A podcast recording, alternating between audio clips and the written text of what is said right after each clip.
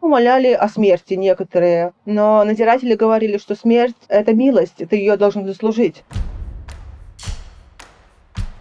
Этот выпуск вы запомните навсегда. Вы будете пересылать его друзьям, которые жалуются на жизнь. Пересылать со словами «послушай, как бывает плохо». Если вы думаете, что я сейчас преувеличиваю, нагоняю пустую интригу, кликбейчу, то просто попробуйте дослушать выпуск до конца, и если к тому моменту посчитаете, что я действительно преувеличил, просто отпишитесь от меня. Но этого не произойдет, потому что я сам плакал, когда работал над выпуском. Настолько это...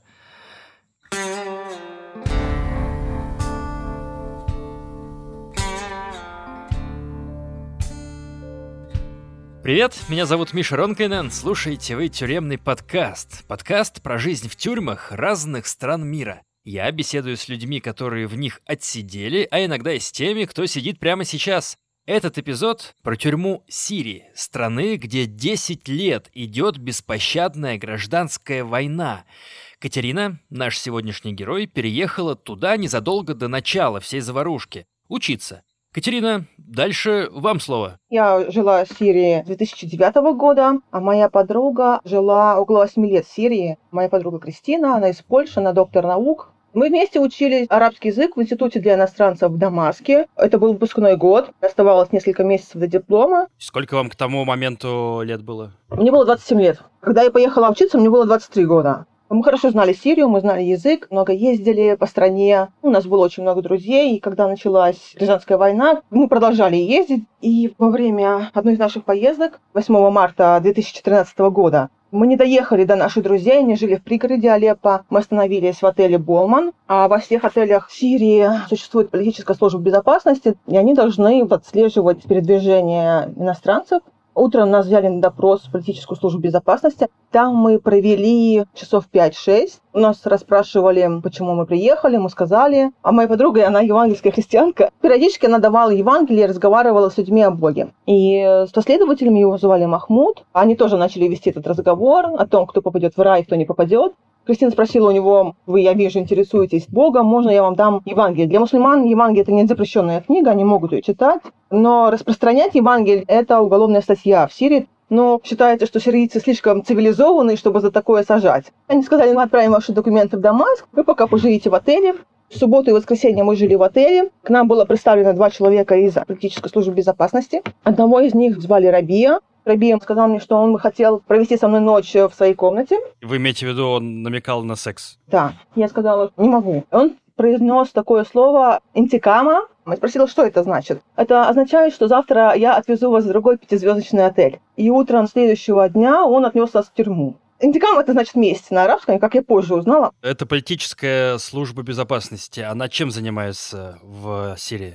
Они занимаются иностранцами. В Сирии абсолютно точно могу сказать, что у иностранцев всегда появлялся друг из политической службы безопасности. Не всегда иностранцы догадывались о том, кто есть кто. То есть по умолчанию каждый иностранец — это потенциальная угроза и стараются следить как-то. Да, там много служб очень политические, воздушная, и террористическая, и военная. Все они работают на государство для защиты режима от каких-то внешних угроз. То есть это не для безопасности народа, это безопасность власти, президентом. Эти службы друг с другом не связаны, они конкурируют между собой. Если вас арестовали политическая служба безопасности, а у вас есть друзья в государственной службе безопасности, вам это ничем не поможет. Вас, когда допрашивала эта служба безопасности в Алеппо, какие у вас были эмоции? Или это, в принципе, для иностранцев привычная история, когда их кто-то где-то допрашивает? Постоянно были эти допросы, ничего страшного мы их не видели. Нас накануне допросили военная служба безопасности Мухабарат. До войны эти допросы, они были завуалированы. Мой приятель, он ходил со мной в клуб Акидо, мы занимались собрались вместе. И когда я ему сказала, я знаю, кто ты, он так выдохнул облегченно. Слава богу, можно не скрываться. И мы просто с ним ходили раз в две недели в кафе. Он мне покупал мороженое, ему это все не нравилось, его отец заставлял. Отец его был патриотом, хотел, чтобы у его сына была карьера хорошая. Я раз в две недели сама писала на себя донос. Это было очень весело. Меня это забавляло, я помню. Он периодически просил меня написать донос на кого-то из своих одногруппников. Я пошла к своим одногруппникам, спросила, кто хочет дать свои данные спецслужбам сирийским. Мне спросили, какие. Ему сказал, ну, размер шляп, диаметр головы. Мы все посмеялись, несколько человек написало. Я дала это все своему приятелю. Он посмотрел и больше никогда меня не спрашивал о моих одногруппниках. То есть э, такая информация интересует службу безопасности или это шутка была? На Ближнем Востоке нельзя говорить «нет» напрямую. Ты должен сказать «да», но после «но» следуют какие-то обстоятельства, при которых ты никак не можешь сделать то, что от тебя просят. Я вот принесла ему абсолютно бесполезную информацию.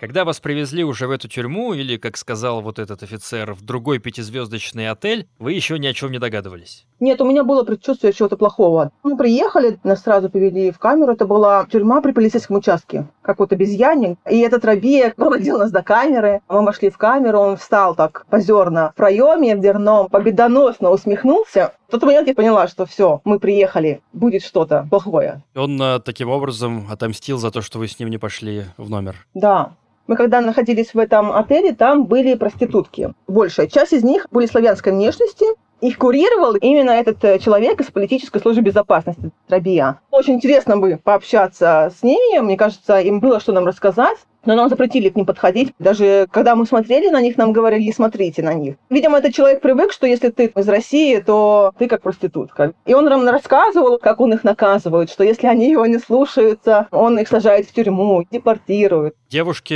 из России, которые занимаются проституцией, это в Сирии было нормально? О, их очень много, их и сейчас много. Война войной, а девушки туда как-то попадают. Вас же не просто так бросили в камеру, хоть какой-то предлог был, объяснили его? Нам сказали, что причина в Евангелии. Когда я приехала домой, неофициально я узнавала, звонила своим знакомым, которые работают в Махаварате. Они мне сказали, в нашем деле было написано, что мы поехали на север страны с целью распространять Евангелие для того, чтобы большая часть населения Сирии приняла христианство, чтобы в будущем президент страны стал христианин. Когда мне это зачитали, я вспомнила, что вот в те два дня, что мы жили в отеле, Рабия задал вопрос а между делом, а вы бы хотели, чтобы президентом Сирии был христианин? Я сказала честно, мне все равно. Кристина сказала, что да, ей было бы очень приятно, если бы президентом Сирии был христианин. Но вот, видимо, это дало ему идею. В общем, шил ваше дело фактически из ничего. Профессионал. Сколько в итоге вы провели в тюрьме? Полтора месяца. В трех разных тюрьмах мы сидели. В которой из них вы сидели дольше всего? Во второй. Мы просидели 10 дней в первой тюрьме, и нам сказали, что нас переводят в тюрьму с уголовниками. Аминджинаи это называется. Нам дали двоих молодых парней, которые нас должны были сопроводить. Они сказали, у них нет денег на такси, идти далеко. Мы сами заплатили за такси, и в такси один из парней достал серебристый коль с барабаном, большой, хвастался, в общем. И когда мы приехали, нас сразу повели в подвал. Это было отвратительное зрелище, приглушенный цвет, запах отвратительный, все такое каменно-цементное, плитка коричневая, решетки, Почему-то все заключенные в ней, они лежали в коридоре, все были в рваной одежде, в нижнем белье, коричневого, ржавого, кровавого цвета. Ни одной белой майки я не увидела. При этом камеры тоже были заполнены. То есть, несмотря на то, что очень широкий коридор, метра три с половиной, четыре, там была узкая тропиночка для прохода, все остальное место было заполнено заключенными. Я не могла идти, и этот парень, который хвастался кольтом, он, значит, меня им же тыкал в спину, чтобы я шла вперед. Там было 15-16 камер, но только одна камера была женской, все остальные камеры были мужскими. Это тюрьма, где содержатся люди, которые уже осуждены? Не только. Там были и те, кто осужден, отбывал наказание, и те, кто дожидался суда. И СИЗО, и тюрьма одновременно. И все сидят в одних и тех же камерах? Да.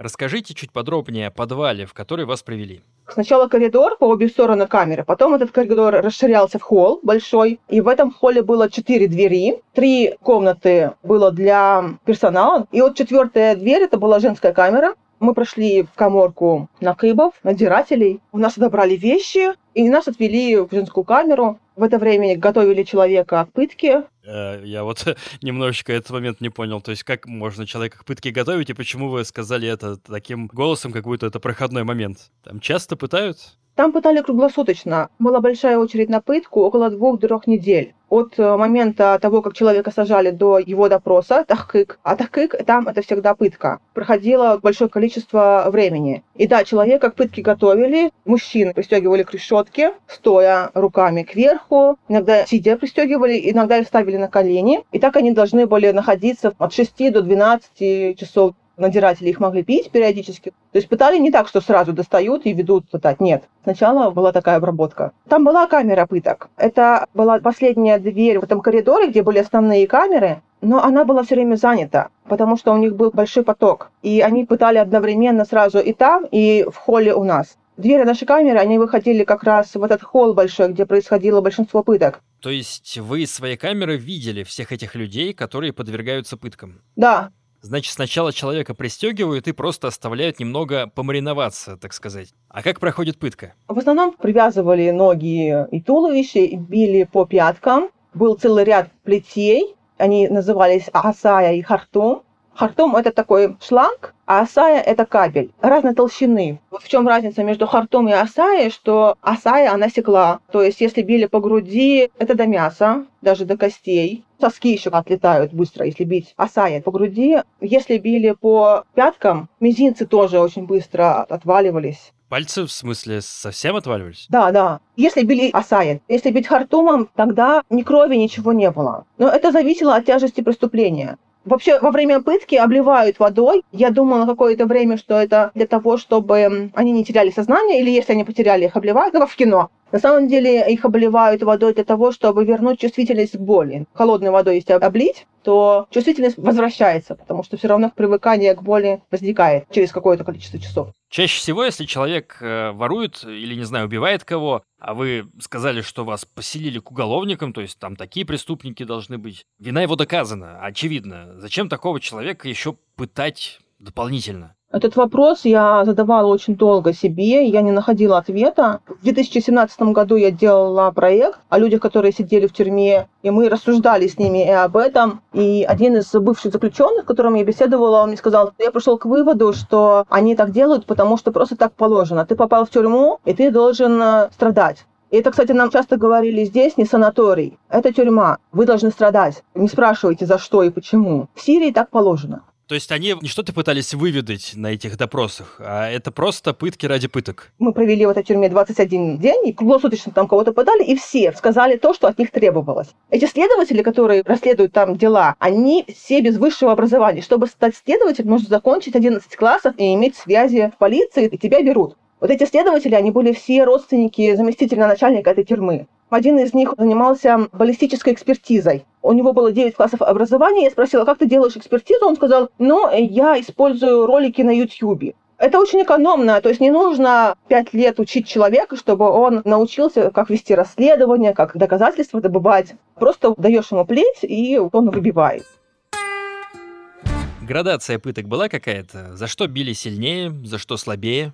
Допустим, если человек что-то украл, его били вот этим хартом. Там можно 4-5 часов бить, и ничего не было. Если, например, в деле родственники, то их пытали на глазах друг у друга. У нас была женщина, ее сына пытали у нее на глазах. Детей в нашей тюрьме пытали электричеством. Дети тоже в тюрьме были? По шариату человек несет уголовную ответственность с момента полового созревания. И в некоторых странах это 8-9 лет, в некоторых 11-12. В третьей тюрьме со мной сидели три девочки 8 и 9 лет, и они ожидали суда. При том, что мне, как политический суд, был не положен. У меня сразу несколько вопросов. Во-первых, за что сидели девочки 8 лет? Попрошайничество. Это тоже уголовная статья в Сирии. Их тоже пытали? Нет, в той тюрьме никого не пытали. Так, и во-вторых, а если политическим не положен суд, то как вообще у них процесс развивается? Нам говорили, что было совещание по нашему поводу, что решат спецслужбы. Мы говорили, мы хотим тахкык, допрос. А у них тахкык это всегда пытка. А эти надзиратели такие, вы должны радоваться, что у вас нет допроса, потому что допрос это пытка, а у вас в деле он не стоит.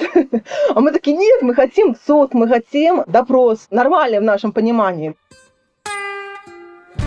За какие преступления еще люди находились в этой тюрьме? Если человек сражался за свободную армию, или думал об этом, или помогал, или он родственник, вот, например, у нас в камере сидели родственники тех, кто воевал за свободную армию. Это очень тяжелая считается статья. Этих людей убивали, их пытали до смерти. Их как бы спрашивали во время пытки, но смысл не в допросе, хоть это и называется тахкык. Смысл был в том, чтобы доставить им страдания. И их родственники, они знали, что если они попали в тюрьму, то все, это будет очень мучительная смерть. То есть человек сидел только за то, что он брат или сын человека, который сражается против Башара Асада. Да, а еще были женщины, у них была регистрация в том районе, который заплатила свободная армия. И они тоже приравнивались к террористам. В 2013-м уже достаточно активные были бои, насколько я помню. Да, гражданская война, она очень медленно развивалась. Появились блокпосты. Потом э, в наш район захватила на несколько дней свободная армия. Я жила в Дамаске в районе Мазза-Басатин. Там очень много военных жило. На третий день армия Башара Асада сказала, что сравняют весь район с землей, просто закидаем сейчас сверху. И старейшины нашего района со свободной армией пришли к решению, что свободная армия уходит. Это было ночью, и в ту ночь всех, кто бежал, их расстреливали. Около 500 жителей моего района убили, их тела скинули в сточные канавы. То есть это из разряда «вы должны знать свое место». Мы сбежали, нам повезло около 200 людей, которые остались, пропало без вести, то есть в тюрьме. И через три дня мы вернулись, восстанавливали район, вытаскивали трупы и так далее. После этого еще около 700 человек ушли воевать за свободную армию. Сейчас от этого района ничего не осталось, там пустыня. От него избавились. То есть то, что ты не пытался сопротивляться свободной армии, когда они захватили твой район, несмотря на то, что ты там простой гражданский человек, студентка и так далее, это тоже уже считается преступлением. Да, у них вообще такая политика, что ты не можешь быть на нейтральной стороне. Ты либо с нами, либо против нас. В этой стратегии придерживаются как свободная армия, так и армия Башара Асада. Так, и значит, вы все это видите по пути в камеру. Заходите в нее, Какие мысли у вас в голове? Не было никаких мыслей, было тупение эмоциональное, как будто потерялась. В это время все в камере спали, кстати. За дверью пытают человека, а в камере все спят. Через какое-то время, я помню, камера проснулась, начали знакомиться. В районе восьми вечера принесли еду, пытки того человека еще продолжались, и все начали есть, и я смотрела, как они едят, и я думала, боже мой, как можно есть, когда рядом убивают человека? Человек в это время кричит, да? Страшные крики, да, там боль нестерпимая. Пытают их там часами, некоторых два, три, некоторых пять и шесть. Надзиратели сменяли друг друга и так далее. И в это время они задавали вопросы, а те, кого пытают, на них отвечали, и вопросов, очевидно, конечное количество. Какие вопросы они задают, когда все вопросы уже заданы и все ответы получены? Ты любишь Башара Асада. Скажи, что ты любишь Башара Асада. Ты сын собаки и проститутки. Скажи, что ты сын собаки и проститутки. Что ты думал, что будет революция? Ты хотел свободы, на тебе свободы. Получай свою свободу. Нас постоянно называли животными. За все время моего тюремного заключения никто ни разу не обратился ко мне по имени. Меня называли животное Русия, Кристину называли животное Полония. Польское животное и русское животное. Да. Я думала, боже мой, если я сейчас буду есть, я, наверное, и правда стану животным. Я не смогла есть три дня. Об этом донесли, конечно, начальству. И они начали спрашивать, почему ты не ешь. Мы тогда с Кристиной подумали, что если они нервничают, может быть, в этом есть какой-то шанс, что нас переведут в другую тюрьму, где будут лучшие условия. Около трех недель я не ела. И это был положительный момент, потому что эта еда была очень грязной. В большом холле, где пытали людей, там же раскладывали хлеб на землю стопками, Пол периодически он был в крови, части кожи были. И нижние несколько слоев хлеба, они были в крови, в грязи. И в нашей камере каждые 2-3 дня кто-то травился. Рвота была часами с большой температурой. То есть кому-то доставался хлеб со скаби? Да. Три недели вы вообще ничего не ели, даже не притронулись к еде? Да, вообще. Воду я пила. И ваша подруга тоже не ела? Нет, она ела. У меня просто была жировая прослойка, я весила около 69 килограмм, а моя подруга, она весила 54. Соответственно, ей тяжелее было бы это переносить. Мы решили, что голодать буду я. Это было принципиальное решение для меня, но это было демонстративное решение для них, потому что они заволновались. Друзья, постоянная рубрика «Что еще послушать» в бесконечном океане подкастов. Сегодня рассказываю вам о нарративном подкасте «У шамана три беды». Его авторы отправились в экспедицию и преодолели 450 километров от Новокузнецка до Абакана, чтобы своими глазами увидеть, как промышленные корпорации уничтожают тайгу, а коренные жители пытаются им помешать. Это история о проблемах экологии, сибирской мистики и российской бюрократии В подкасте рассказывается о чиновнике, который переселяет горных духов. Расследуется загадочное дело Шорского поселка, где дома однажды загорелись сами собой, и звучат голоса тех, кто защищает своих богов от осквернения угольщиками и золотодобытчиками. Это на русский так майорых назвали. А по-хакасски это Имай Ирыгы. Это лона, богиня Имай. И вот в этом лоне у нас сейчас вот эти вот товарищи-угольщики копают. Такая документальная принцесса Мононоки, если бы Хаяо Миядзаки жил в России. Подкаст «У шамана три беды». Ссылка в описании к выпуску.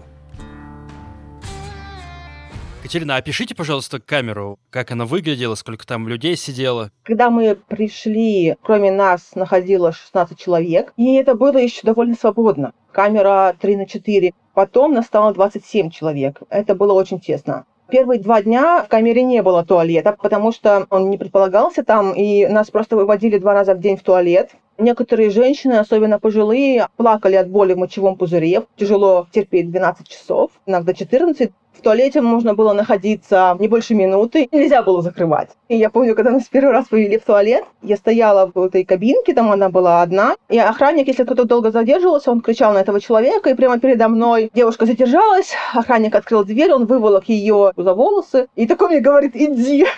Я забежала в туалет. Наверное, это был самый быстрый туалет в моей жизни. И так продолжалось два дня. Через два дня нам сделали туалет в камере. Некоторые расстроились, потому что это квадратный метр где-то. Нам сделали кабинку, продолбили в ней дыру, провели канализацию за один день. Это было распоряжение начальника тюрьмы, потому что одна из девушек во время выхода в туалет у нее случилась какая-то романтическая история с одним из надзирателей. И об этом узнал начальник тюрьмы. Ему это не понравилось. Он сказал, нет, все должны быть тогда заперты, никаких походов в туалет больше не будет. Кстати, надзирателя этого не уволили. Под романтической историей, я так понимаю, вы подразумеваете изнасилование? Нет, он давал ей еду и возможность позвонить родным. Девушка, кстати, невероятно красивая, алебастровая кожа, карие глаза, волосы цвета медной проволоки. Впервые такие видела до поясницы. 27 человек, когда в камере сидят, это с чем можно сравнить? Женщины говорили, что мы сидим в банке с макдусами, и что мы и есть эти самые макдусы. Макдусы – это такие баклажаны, фаршированные орешками, помидорами, еще чем-то. Их складывают в банку с маслом, и складывают их очень-очень плотно. Насколько плотно уложенными макдусами вы были? Места хватало для того, чтобы сидеть, но чтобы лечь, нужно было сделать выдох и вжаться туда. Мы спали на боку, Переворачиваться нельзя было, потому что все спали с согнутыми ногами. И, соответственно, если переворачивается один, должен был перевернуться целый ряд. Было человек пять, которым не хватало места, чтобы лечь. Они спали сидя, или они спали днем, когда большинство сидит, образовывалось какое-то место, чтобы можно было лечь. В мужских камерах было намного хуже. Там было 60-70 человек. Они сидели паровозиком. Это когда мужчина садится, раздвигает ноги. Ему между ног садится мужчина, тоже раздвигает ноги. То есть получается плотный ковер из э, мужчин? Да.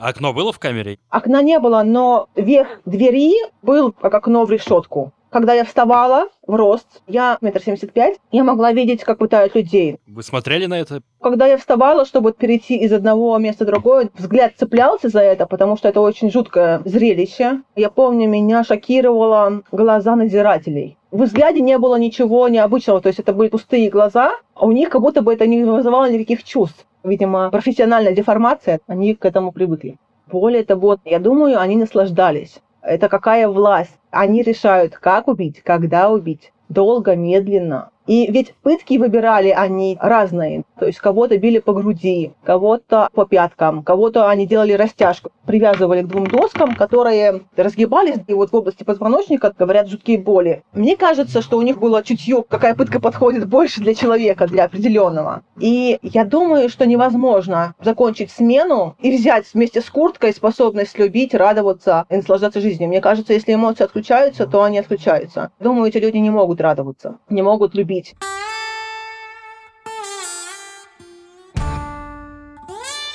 Какой вообще в этой тюрьме был запах? Когда я вошла в подвал, где были эти мужчины на полу, это был едкий запах мочи, пота, грязи, крови кислой. У нас просто воняло. Представьте, сидит 20 человек, и они не моются. Как от них воняет? Ну, наверное, как от бомжей. Ну, слава богу, у меня через неделю отключилось обоняние. Когда мы ходили в туалет, камера открывалась, и она проветривалась. А когда появился туалет, стало очень-очень душно. Был большой конденсат, с потолка просто текло. Те стены, они были в ручейках. От того, что вы надышали. Угу. Я когда дышала, у меня в легких что-то хрипело, хлюпало, булькало. То есть воздух был очень спертым, очень влажным, очень тяжелым. Психологически находиться там было очень тяжело, и некоторые женщины, у них случались истерики, они буквально лезли на стену. Я думала, это выражение такое? Нет. Действительно, человек встает в стене, как будто вы пытаетесь на нее залезть. Он вводит руками, как будто там есть за что уцепиться. А это просто голый бетон. Каменная стена, она была покрашена у нас. Был отвратительно желтый цвет. А пол?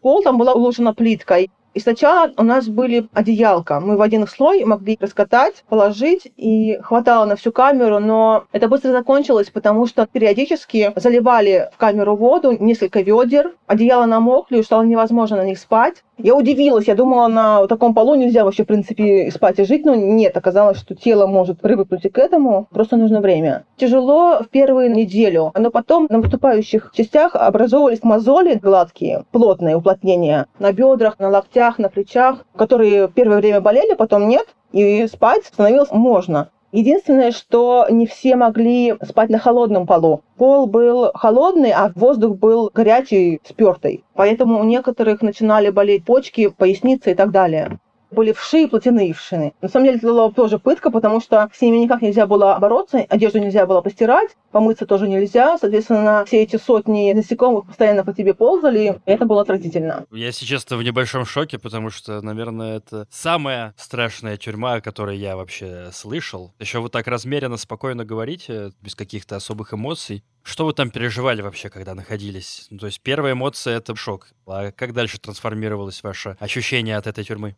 Я когда это все видела, мне казалось, что это не по-настоящему, это что-то такое невозможное. Я даже чувствовала, что у меня в голове как будто бы что-то трещало. Нейронные связи, видимо, мои э, трещали по швам. Я просто хотела выжить. Мы с Кристиной начали друг другу рассказывать, какие книги мы читали. Может быть, это нам как-то поможет выжить. Но нет, из того, что мы читали, мы выяснили, что ничего не поможет.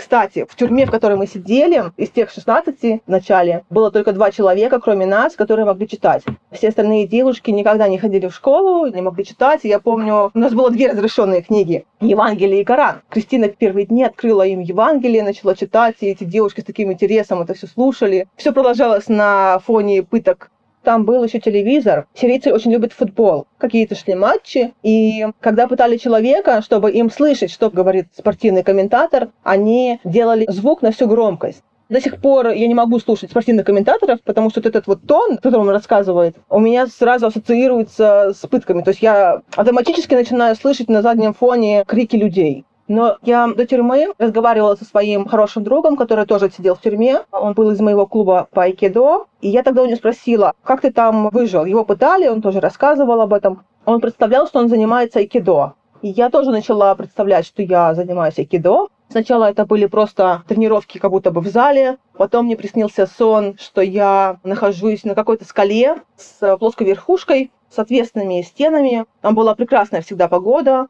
ветер, свежий воздух вид прекрасный на джунгли вокруг. И там появился смешной монах, с которым вот я занимался кито. Он был очень забавно одет, у него были лапти. Это, видимо, мое больное воображение составило вот такой образ. Я как будто бы туда уходила. Когда я вышла из тюрьмы, я пыталась вернуть это ощущение пребывания там, на той скале, но не получалось. Видимо, нужен для этого какой-то стресс. Только там у меня получалось так глубоко туда уйти. Мне кажется, отчасти это спасло мою психику. То есть вы просто выдумали свою собственную страну, настолько сильно это был стресс? Да.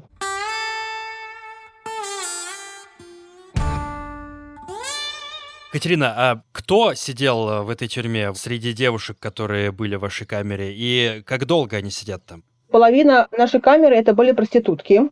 Это местные арабки? Да, местные арабки. Они, кстати, носят паранджу, потому что это очень удобно оказывать сексуальные услуги паранже. То есть во время самого сексуального акта они не поднимают эту паранджу до лица? Во время я не знаю, но вот когда услуга оказывается у кого-то на дому, то девушек доставляют кому-то на дом, они заходят в паранже, и никто не видит их лица. Это очень удобно. А под паранжой э, просто трэш, конечно. У нас было несколько девушек, крашенных с блондинок, с кислотно-розовым милированием. Одна была с кислотно-фиолетовым милированием. Причем там были девушки, которые временно этим занимаются, были девушки, которые профессионалки. И были девчонки, которые начали заниматься проституцией во время войны, потому что их мужья потеряли работу, нечем кормить детей, были девушки, которые вышли замуж без разрешения родителей, сбежали из дома, да, родители от них отреклись. Муж потом бросил, девушки, которая не умеет даже читать, как ей заработать на жизнь, они выбирали тоже такой способ. А что вообще в Сирии за проституцию? Проституция осуждается. Сажались как мужчины, так и женщины. Клиентов тоже сажали в ту же тюрьму. Девушек-проституток не пытали, а пытали мужчин.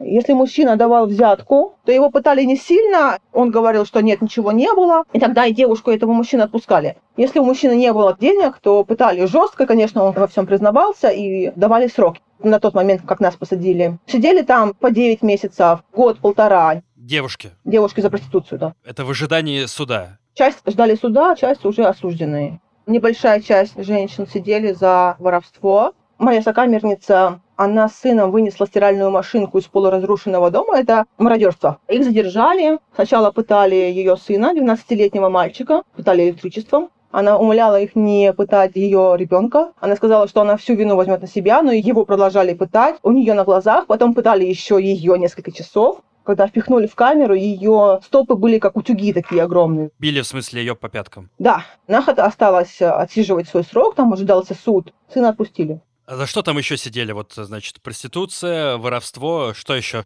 Были девушки-родственники, двоюродные, троюродные братья сражались на стороне свободной армии была девушка, которая работала в Алеппо, и она взяла такси с тремя мужчинами, которые ехали из района, который захватила свободная армия. А тогда могли взять одно и то же такси незнакомые люди. Не хватало транспорта. Ее вместе с ними арестовали. Ее тоже пытали? Она ждала свою очередь на пытку, да. Но мы к тому времени, как эта очередь подошла, мы уже ушли. Мы три недели там просидели была девушка, которая украла курицу у очень уважаемого человека, у доктора. В Сирии есть очень-очень уважаемые люди, есть просто уважаемые люди, есть просто люди, есть животные. Вот если ты в социальной прослойке животных, то с тобой можно делать все, что угодно. За курицу, в общем, она сидела, ее пытали. А каста животных это как-то по происхождению? Это социальный уровень небогатых людей, необразованных, возможно. То есть их в обиходе так и называют животные? Да, хайманат их называют. Я жила в бедном Сунницком районе, да, Маза Басатин. У нас в 2010 году двое силовиков из спецслужб, они изнасиловали девушку, и она посмела обратиться в полицию. Они приехали днем на машине, сбили ее, она умерла. Об этом разговаривали все. Все знали, что случилось. Ну, понятное дело, уже никто в полицию не пошел. Это я к тому, что с этой прослойкой населения люди с властью могут делать все. И вот очень часто удивлялась, когда видела, как общаются силовики с моими соседями. Мои соседи кланяются, шаркают ножкой, говорят кучу вежливых слов. Я удивлялась, почему. А в тюрьме я подумала, да, ну, наверное, они это делали, потому что знали, что их просто так могут кинуть вот в такое место, где ты просто пропадаешь без вести, потому что никто из своих родных не знает, где ты находишься.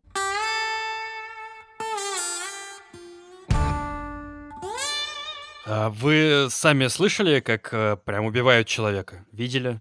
Однажды они убили человека, дверь нашу камера, но большинство людей умирали в камерах. Мы могли слышать о смерти, если кто-то в камере кричал, что у них труп. Умирают от последствий, потому что нет никакой медицинской помощи абсолютно. В среднем умирали люди раз в два дня, есть статьи, за которые положена смерть. Изначально уже понятно, что человека убьют. Это вот если он сотрудничает со свободной армией. Их, конечно, убивают медленно, морят голодом, их периодически пытают. И в нашей тюрьме таких людей раздевали обычно до гола перед этой пыткой последней и пристегивали руками кверху к решетке. И так они стояли часов 10-12. И потом пытали до смерти. Как люди себя ведут э, вот на такой пытке? Они кричат. А что они кричат? Остановитесь? Умоляли о смерти некоторые, но надзиратели говорили, что смерть – это милость, ты ее должен заслужить. Это фраза, которую повторяли у нас в камере, потому что было очень больно смотреть, как убивают людей и быть не в состоянии что-то для них сделать. И мы говорили себе это как оправдание, мол, смерть — это милость, этот человек умер, и, соответственно, его страдания закончились. Я говорила себе эту фразу каждый день. А в вашей камере кто-то умирал? Нет, у нас была девушка, ее пытали, и у нее началась гангрена на ноге. Но к моменту нашего перевода из этой тюрьмы она была еще жива. Я не знаю, что с ней случилось. И я никогда не узнаю об этом, конечно же. Докторов там вообще не было? Ой, там был замечательный врач. Про него, правда, говорили, что он дантист. За 21 день, что мы там сидели, он заходил к нам раза два-три, он давал аспирин. Очень вежливо спрашивал, какие у вас жалобы? Девушка говорит, у меня кровь в моче. Можно с этим что-то сделать? Он мне говорил, ну, кровь в моче это нормально, вот возьми аспирин. У другой беременность, у нее боли внизу живота. Ну, беременность это нормально, вот на, возьми аспирин.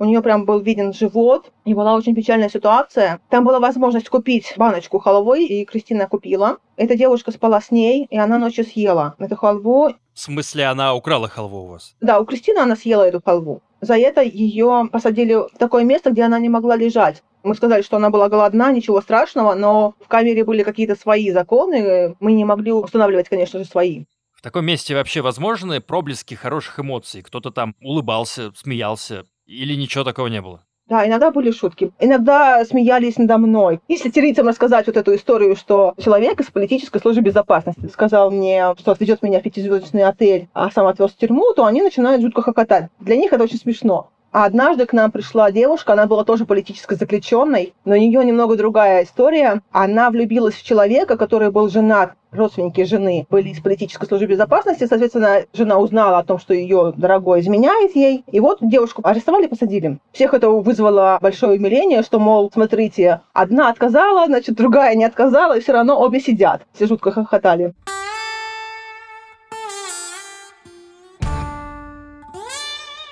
Какой в этой тюрьме был распорядок дня, если он вообще был? С 6 часов вечера до 9 часов утра отключали электричество, было темно. Кормили один раз в день. В 8 вечера давали три лепешки хлеба, две вареных картофелины и что-то одно из. Это либо две ложки хумуса, либо несколько оливок, либо колбаса из банки. Там одна банка небольшая на троих. Колбаса почему-то пахла малиновым вареньем или туалетной бумагой, в зависимости от фирмы. Кто-то дрался за еду? Да, да, девушки некоторые дрались, кучковались по 3-4 человека, группки держались вместе друг с другом. Такое разделение. Кружок проституток, кружок террористок и кружок воровки. Среди террористок были две девушки, которые воевали на стороне свободной армии, и они меня очень не взлюбили, потому что я из России. Я помню, когда мы только вселились, одна из них сказала, что если бы у нее была винтовка, она бы садила мне пулю в лоб.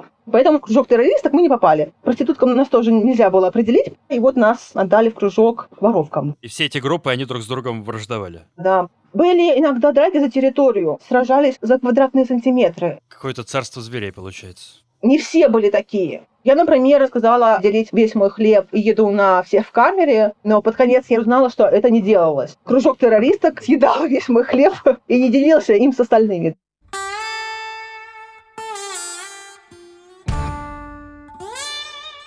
Все старались держаться не всегда получалось. У некоторых случались истерики. Не все тоже знали, за что их посадили. Помню, одна девушка начала стучать в дверь с требованием, чтобы ей сказали, за что ее посадили. Ну, конечно, дверь открылась, ее жестко избили. Еще как будто бы не было положено сочувствовать друг другу. Как будто бы нельзя было жалеть друг друга. Об этом не говорили, но я чувствовала. А что вы ожидали? Какие у вас были мысли? Вас отпустят или вы будете продолжать в этой тюрьме сидеть? Сначала мы надеялись, раз они интересуются тем, что я не ем, наверное, нас все-таки отпустят. Потом, через какое-то время, они все-таки сказали, если хочешь сдохнуть, то подыхай. Никто за тобой не придет, никто ничего не сделает. Это твой выбор. И они действительно перестали интересоваться мной. Был момент, это день 17-18, у меня накатила такая эмоциональная усталость, что я была просто в отчаянии. Помню, я просила Бога, чтобы он меня забрал, потому что я понимала, в таких условиях, ну, это не жизнь. Я очень хотела умереть. И потом моя подруга начала умирать, и я подумала, что, боже мой, оказывается, это не самое страшное. Очень страшно, когда умирает твоя подруга, а ты ничего не можешь с этим сделать. Это были уже последние три дня нахождения в той тюрьме. Кристине стало очень плохо. У нее была слабость, цианоз, у нее периодически синели губы, пальцы, ногти. То есть это проблема какая-то с кровообращением, да? Да, любой прием пищи или воды вызывал у нее тошноту. Мы сидели в камере, она сказала, что ей плохо, и тут она просто посинела вся. У меня сразу адреналин в кровь, я побежала к двери, я начала в нее стучаться, подошел надзиратель, сказал, что тебе? Я сказала, моя подруга умирает, пожалуйста, помогите. Он сказал, что ты шумишь, не шуми, сообщи мне, когда она уже умрет. Я начала кричать, мне заткнули рот, потому что за шум в камере они выливали ведра с водой прямо в камеру. Другие сокомерцы меня оттащили. Кристина все так же лежала. Периодически она бледнела, периодически она синела. Было совершенно непонятно, что это. И вечером там пришли и сказали, что мы вас переводим. Я ее тащила, в общем-то, на плече, она свисала у меня. Я помню, как мы выходим из камеры уже, девушки с нами прощаются, некоторые плакали, просили рассказать о том, что мы там увидели. А я не могла к ним повернуться из-за того, что Кристина была у меня на плечах. Я помню их прикосновения, они пытались дотронуться до моей спины, да, и вот так попрощаться. Нам сказали, что нас повезут в Дамаск. Но аэропорт Алеппо был окружен, мы нас посадили в машину, довезли до военной академии, и там мы сели на вертолет и долетели до аэропорта. Нас положили в какую-то комнату. Часов 5-6 Кристина проснулась, сказала, что ей нужно в уборную. Потом мы вышли, и она просто посинела и потеряла сознание. Я позвала на помощь. Подбежали двое молодых ребят. Один взял ее на руки, другой начал щупать пульс. И он такой говорит, а пульса нет. Потом я узнала, что у нее было обезвоживание. А при последних стадиях кровь становится густой, и поэтому пульс может быть незаметным. Слава богу, в аэропорту был медпункт, там был врач. Мы уже думали, что это уже труп, но потом, когда через минут 10 она начала шевелиться, мы такие, боже мой, слава богу, я помню, там были сирийские врачи, которые смотрели на нас с омерзением. Может быть, от нас неприятно пахло, но был врач Таха, ливанец, был необычайно любезен, и неделю мы провели в аэропорту, потому что Кристине было плохо, она не могла ни ходить, ни двигаться, но это было хорошее время. Вы сказали, что не ели 21 день как сильно вы похудели? За полтора месяца я похудела на 18 килограмм. Но это с учетом того, что в третьей тюрьме ко мне приходило много друзей, и они каждый день приносили мне кучу еды. То есть где-то по килограмму в день вы теряли в той тюрьме, которая вторая? При том, что вы сидели, никакой активности не было, это все исключительно стресс и отсутствие еды. Да, да. И когда вы впервые поели после 21 дня, и каково это вообще поесть после такого перерыва? Когда на 21 день нас из тюрьмы вывезли, заместитель начальника тюрьмы в аэропорту дал мне сэндвич и сказал «Ешь». Я с съела, но, слава богу, меня стошнило просто. Я не смогла это переварить. Потом медики, которые лечили Кристину, они угостили меня овощами свежими. Это было что-то невероятное. О, свежие овощи, вообще все мечтали в тюрьме о свежих овощах. Еще врачи дали мне чечевичный суп. У меня есть небольшое подголодание, ну, так исключительно. В лечебных целях 8 дней я ничего не ел, и где-то на третий день уже к еде перестаешь относиться. Как к еде, это вот что-то типа пластиковых фруктов. Ну, то есть они есть, но ты их не рассматриваешь как что-то съедобное. Вы вообще к тому моменту еду воспринимали как еду? То есть у вас был аппетит, или это уже что-то чужеродное было для организма? Нет, я хотела есть, я была голодна. Я сидела в коморке у этих врачей, они варили суп, я старалась туда не смотреть, на кастрюлю, но они, видимо, уловили, они мне даже положили суп, он был еще не готов.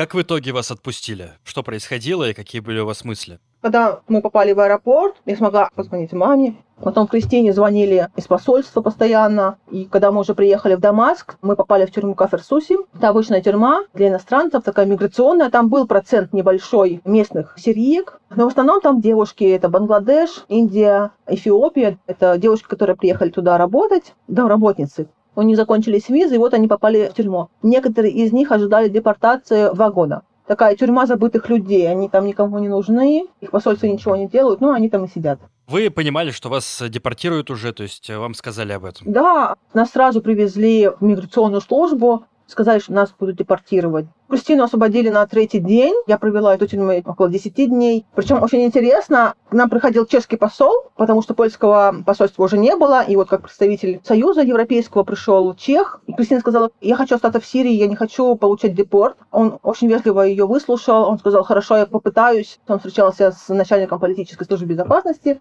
На следующий день пришел, он сказал, что извините, вы вот политический заключенный, и ничего для вас сделать не могу. А вы хотели все-таки уехать? Нет, конечно, мы хотели остаться, но мы хотели остаться не в тюрьме, мы хотели остаться в Дамаске. Мы мечтали ходить дальше в институт, мы мечтали вернуть нашу прежнюю жизнь. Поэтому мы, наверное, и вернулись. И я и Кристина, мы вернулись в Сирию, несмотря на то, что это запрещено. Все-таки вас освобождают, вы садитесь в самолет, вы обрадовались хотя бы? Нет, я была расстроена, я плакала. Там еще был рейс МЧС, в вестибюле аэропорта собралось много людей, и я говорю, у меня чесотка и вши, а тут куча детей. Я надеялась, что они сейчас скажут, ну ладно, оставайся. Но нет, меня повезли просто на грузовом самолете отдельно от всех. Больше всего меня, конечно, удивляет, что вас э, после всего этого тянет э, в Сирию. Это очень интересный момент. У меня там были люди, которых я любила, с которыми я была все эти годы счастлива. Это были мои близкие люди. Нам на тот момент казалось, что мы что-то потеряли. Как знаете, вот ты потерял ключи в парке. Куда ты пойдешь, чтобы это найти? Ты пойдешь в парк. Нам казалось, что мы в Сирии что-то потеряли. Мы потеряли часть себя, мы потеряли способность видеть мир так, как мы видели его дочерями. И нам казалось, если мы вернемся в Сирию, то будет как прежде. И потребовалось очень много времени, прежде чем мы поняли, что наша старая жизнь, вот та, она невозможна. Сейчас я учусь жить с тем, что случилось. И Кристина тоже. Как изменилась ваша жизнь после этой отсидки? У меня ПТСР, и у Кристины тоже. Я расшифрую, ПТСР — это посттравматическое расстройство. Мы живем так, как у нас получается, жить с тем, что случилось. Несколько лет нам вообще потребовалось на рефлексию, чтобы вообще понять, что это было. В 2017 я сделала проект о людях, которые сидели в тюрьме, и там была моя история. Мой начальник узнал об этом, эта компания перестала давать мне заказы. Меня попросили уйти из клуба Айкидо, это тоже меня сильно подкосило. Я ходила на тренировки, это то, что держало меня долгое время на плаву. И однажды учитель мне сказал, что «Катя, окружающие тебя люди не обязаны видеть в твоих глазах отражение того дерьма, которое случилось в твоей жизни пожалуйста, приходи, когда это будет незаметно. А в ваших глазах это читается? Может быть, тогда, да, у меня были глаза, как у побитой собаки, я допускаю это. Когда прошло 10 лет, наверное, это незаметно. И все равно есть отражение какой-то травмы. Мы так друг друга узнаем. Я когда снимала проект, я искала людей, и не все сирийцы, которые там отсидели, верили, что россиянку могли посадить в Сирию. Но когда мы начинали с ними общаться, они говорили, да, я по твоим глазам вижу, что ты там сидела. Мне от одного рассказа нужно сейчас отходить будет некоторое время. А как вы это все пережили, я с трудом могу представить, и как вы сейчас с этим живете. Ну, ладно. Спасибо большое, я рад, что вы выбрались. Сколько людей оттуда не выбрались, мы можем с вами представить. Да, некоторые мои сокамерницы до сих пор считаются пропавшими без вести. Я знаю, потому что я звоню их э, родственникам иногда и спрашиваю, вышли они или нет. Вы фотографии смогли провести какие-то из Сирии? Вы пришлете их мне, да? Да, фотографии. Еще я пришлю ссылку на свой проект «Молитвы о воле», который я сделала о людях, которые сидели в тюрьме. Все это будет в моем телеграм-канале. Ссылочка будет в описании. Переходите, смотрите. Спасибо большое за беседу. До свидания, Катерина. До свидания, Миша. Спасибо. Друзья, спасибо и вам, что дослушали. Очень хочется услышать ваше мнение об этой истории. Слышали ли вы что-то более жестокое в своей жизни? С какими эмоциями вы слушали выпуск? На подкаст-платформах нет возможности комментировать, поэтому переходите в мой телеграм-канал. Ссылка на него в описании выпуска. Там же, в телеграм-канале, я уже опубликовал дополнительные материалы к истории. Увидите, как выглядит Катерина и оцените ее фотографии из Сирии. Если вы впервые слушаете мой подкаст, то подписывайтесь, не все истории в нем такие жестокие, бывает и что-то хорошее. Послушайте, например, эпизод из Южной Кореи про самую смешную тюрьму в мире. Он за два эпизода до этого. Ну а если вы уже подписаны, то делитесь подкастом с друзьями. Вам будут благодарны и они, и я. Услышимся в следующий вторник. Будет история про тюрьму Малайзии. Меня зовут Миша Ронкайнен, монтировал подкаст Николай Денисов. Пока!